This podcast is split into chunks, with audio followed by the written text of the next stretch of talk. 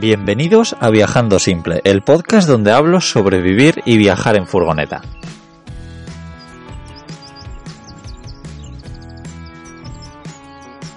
Yo soy Íñigo y grabo estos episodios mientras recorro Europa con mi casa a cuestas.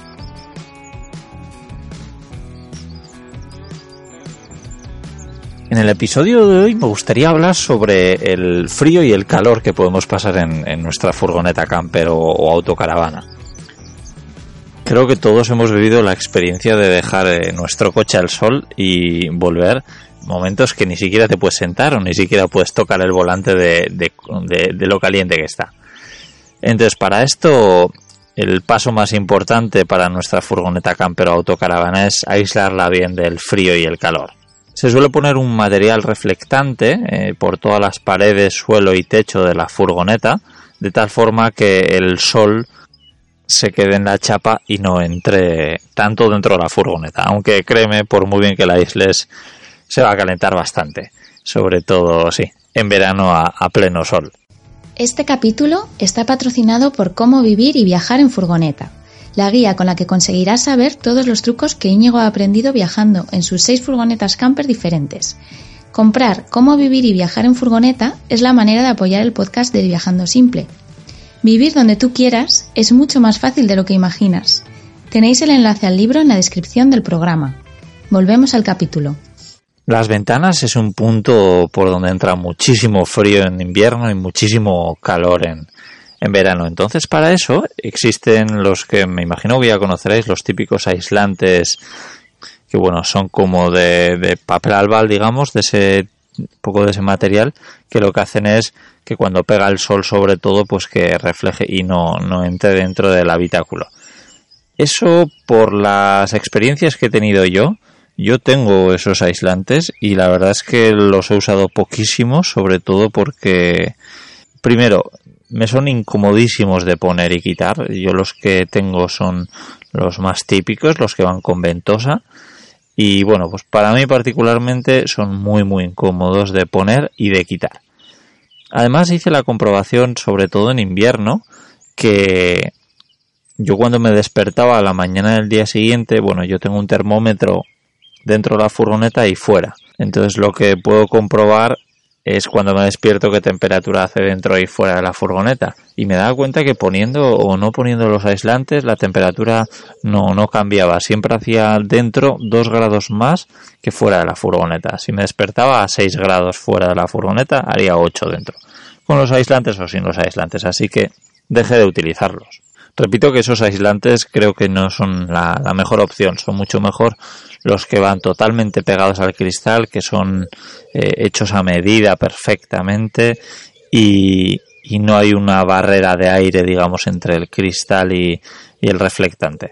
También estoy seguro que para el sol eh, este tipo de, de reflectantes con esa especie de papel aluminio funcionan muchísimo mejor que para el frío que como ya pude comprobar, en mi caso no me, no me hacían para nada la función. Igual sí que tardaba un poco, un poco más en enfriarse la furgoneta, no, no, no, no lo sé, no llegué a hacer tampoco esos cálculos, pero bueno. Entonces, este capítulo lo voy a dividir en dos apartados. En el apartado del frío y el apartado del calor. Así que vamos a empezar con el apartado del frío. Bueno, una cosa lógica, ¿verdad? Pues eh, resguardarse del frío el simple hecho de no tener la furgoneta justo donde da un montón de, viento y no está nada resguardada ni, ni por ningún cambio rasante o, árboles o nada, pues eh, sí que hace que se note mucho más el frío. Al final estás muy expuesto y, por muchos huecos de la, de la furgoneta va a entrar va a entrar el frío. Así que un buen consejo es, es aparcar en una zona un poco, un poco resguardada. Otra opción que a mí personalmente me encanta es aparcar al sol. Incluso lo que suelo hacer es con, el, con la brújula del teléfono móvil eh, darme cuenta dónde he aparcado para saber cuánto sol me va a dar eh, durante el día. Así que, que bueno, pues aunque haga mucho frío, si pega el sol en la furgoneta y la tienes cerrada, bueno, eh, se va a calentar, se va a calentar mucho, así que va a ser muchísimo más agradable estar dentro. Luego otra cosa que me he dado cuenta que también es importante, bueno, a mí me gusta despertarme bastante pronto. Pero esto tiene una pega, que las horas de frío siempre son normalmente las primeras horas de, la mañana, ¿no? Pues de 4 de la mañana a 7 de la mañana pueden ser de las horas más frías. Así que un buen consejo que pues no se adapta mucho a, mis horarios, pero es eh, adaptar tus horarios de meterte en la cama y de salir de la cama a las horas de más frío. Bueno, ya sabemos que normalmente cuando más frío tenemos es en cuanto salimos de, la cama.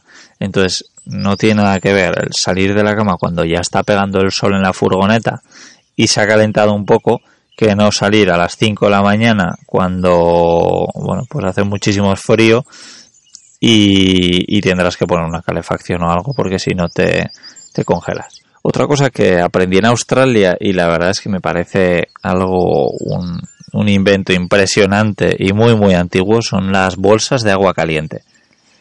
Sí, lo que usaban nuestras abuelas que, que bueno, pues pones agua a hervir, metes agua en esa bolsa y te la pones dentro de la cama. Es una sensación buenísima y esas bolsas te pueden aguantar toda la noche calientes y es, es una, una gozada, una sensación buenísima. La verdad es que es algo barato, sencillo de hacer y que yo he usado durante muchísimo tiempo. Ahora quiero hablaros de las calefacciones. Bueno, hay muchísimos tipos de calefacciones, os voy a hablar un poco de ordenadas desde la más sencilla hasta la más compleja o más, más cara también, ¿no? Lo primero, para que os hagáis una idea, yo cuando viví en Australia en la furgoneta, pues no, no teníamos calefacción. Y en invierno llegaba a hacer temperaturas bastante, bastante bajas. Recuerdo en algún momento que, rondaban los 3 o 4 grados. No era para nada lo habitual, pero sí hacía mucho frío. Entonces sí que había veces que lo que hacíamos era encender los fuegos de la cocina un rato para calentar la furgoneta. Nos damos cuenta que enseguida se, se calentaba y, y, bueno, pues era, era de agradecer. Eh, por supuesto lo hacíamos muy muy poco y siempre con las ventanas un poco abiertas porque siempre tiene que haber un poco de circulación de aire ya que el gas está consumiendo oxígeno. También algo parecido fue lo que empecé a usar en mi anterior furgoneta, que es algo muy muy sencillo, que es como una especie de resistencia redonda que la pones encima del camping gas y bueno, se calienta mucho.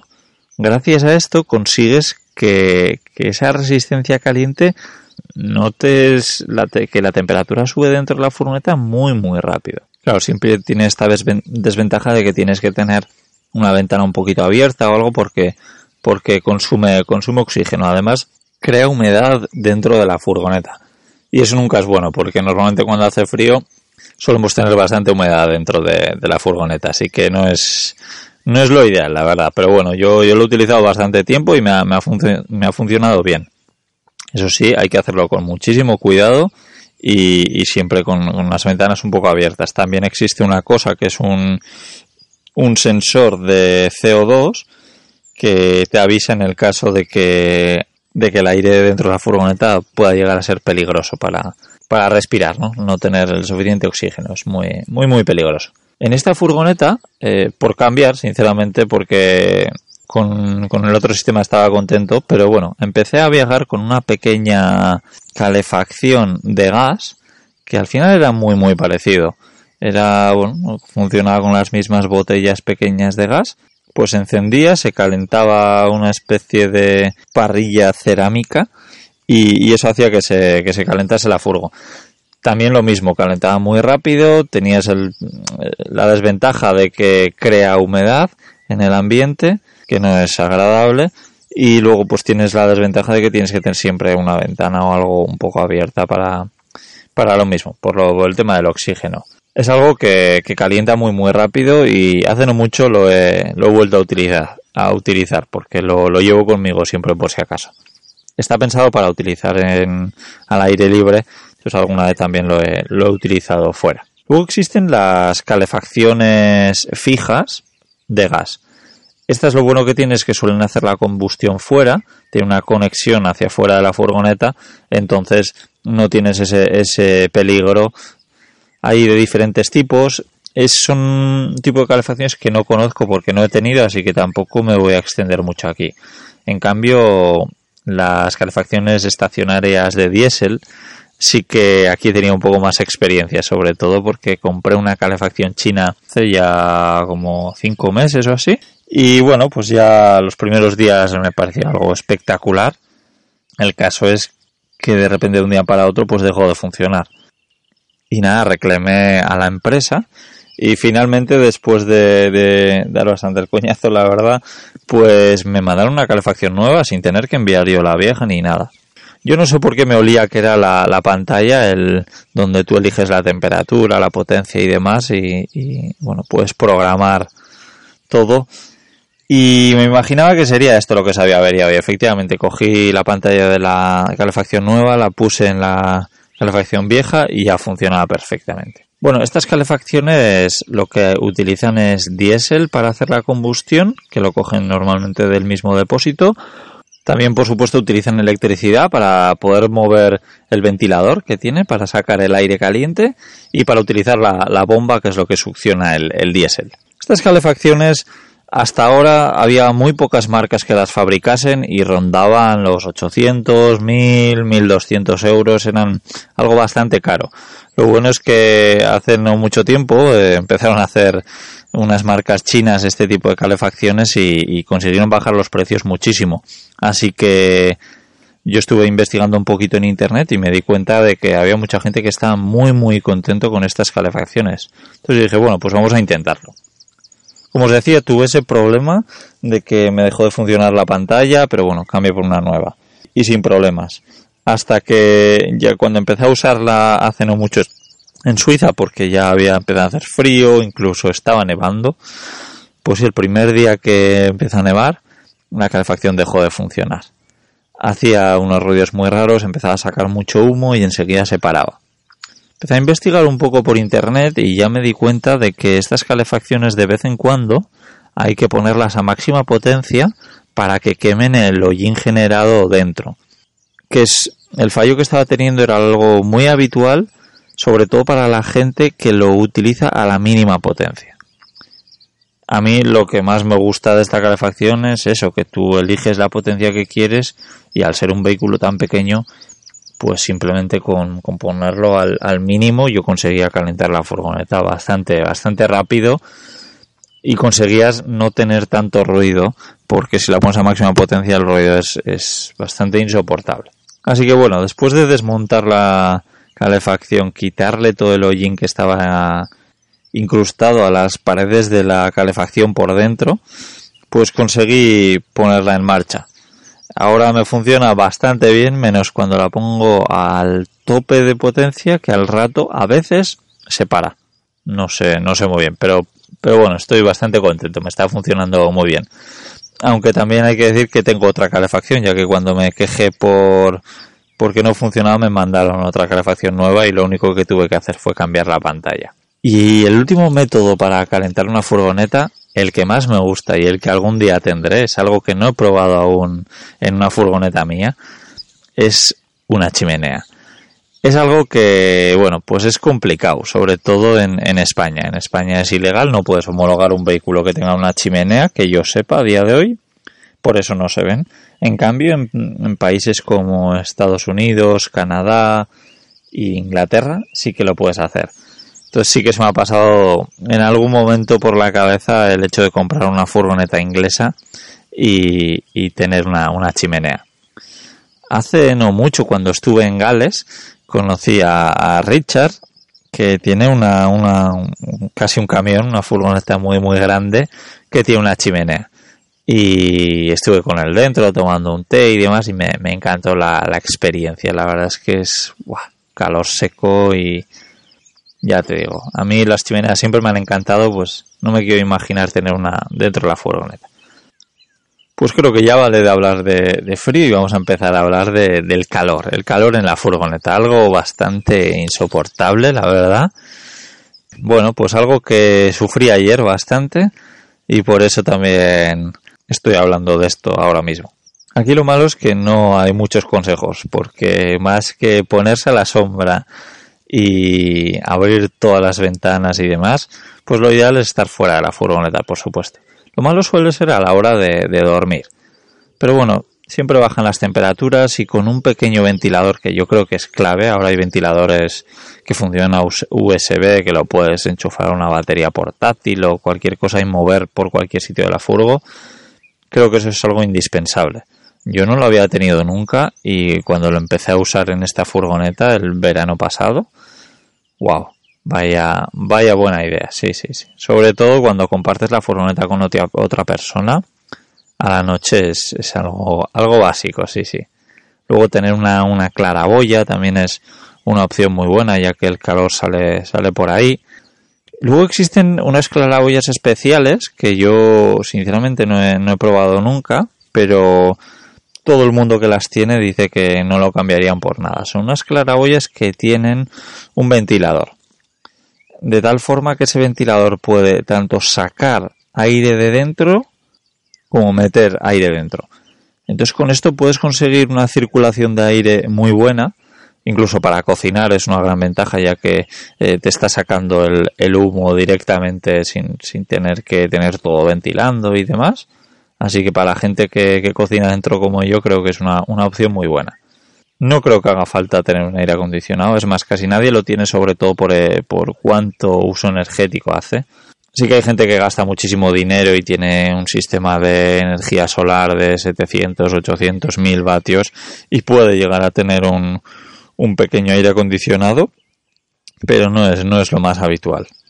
Y lo que os decía antes, ¿no? Los aislantes. Los aislantes creo que es algo muy importante, sobre todo para el sol, porque en todas las ventanas hace un efecto lupa que, bueno, pues se calienta la furgoneta muchísimo más. Por ejemplo, una furgoneta que está llena de cristales de ventanas, quiere decir, se va a calentar muchísimo más rápido que una que apenas tenga cristales. Así que para el calor sí que me parece algo muy efectivo. Luego también hay ventanas y ventanas. Las ventanas tradicionales que son de cristal, pues esas sí que hacen que se caliente muchísimo el habitáculo o se enfríe muchísimo el habitáculo igualmente. Pero en cambio, hay un tipo de ventana especial que son las que usan las autocaravanas, que tienen, no son de plástico, pero sí son como un, sí, algo muy muy parecido al plástico. Y con este tipo de ventanas consigues que no se caliente ni la mitad de la furgoneta de lo que haría eh, con un cristal normal. Pero yo lo que he descubierto es que una de las mejores cosas de vivir y viajar en furgoneta es el hecho de, moverte, ¿no? Si hace calor en un sitio, te vas a otro que haga más frío. O si hace frío en un sitio, te vas a otro sitio que haga más calor. Y lo mismo con la lluvia y el sol. Podemos perseguir, lo que queramos, ¿no? Es como cuando alquilas una casa en una ciudad concreta que, bueno, pues si ya la tienes alquilada no te puedes mover. Pero, pero con una furgoneta sí. Así que, bueno, pues creo que, es una ventaja muy, muy importante. Y a mí personalmente me encanta pasar el invierno en sitios donde hay sol, pero hace fresquito, y pasar el, verano en, países más, mucho más fríos.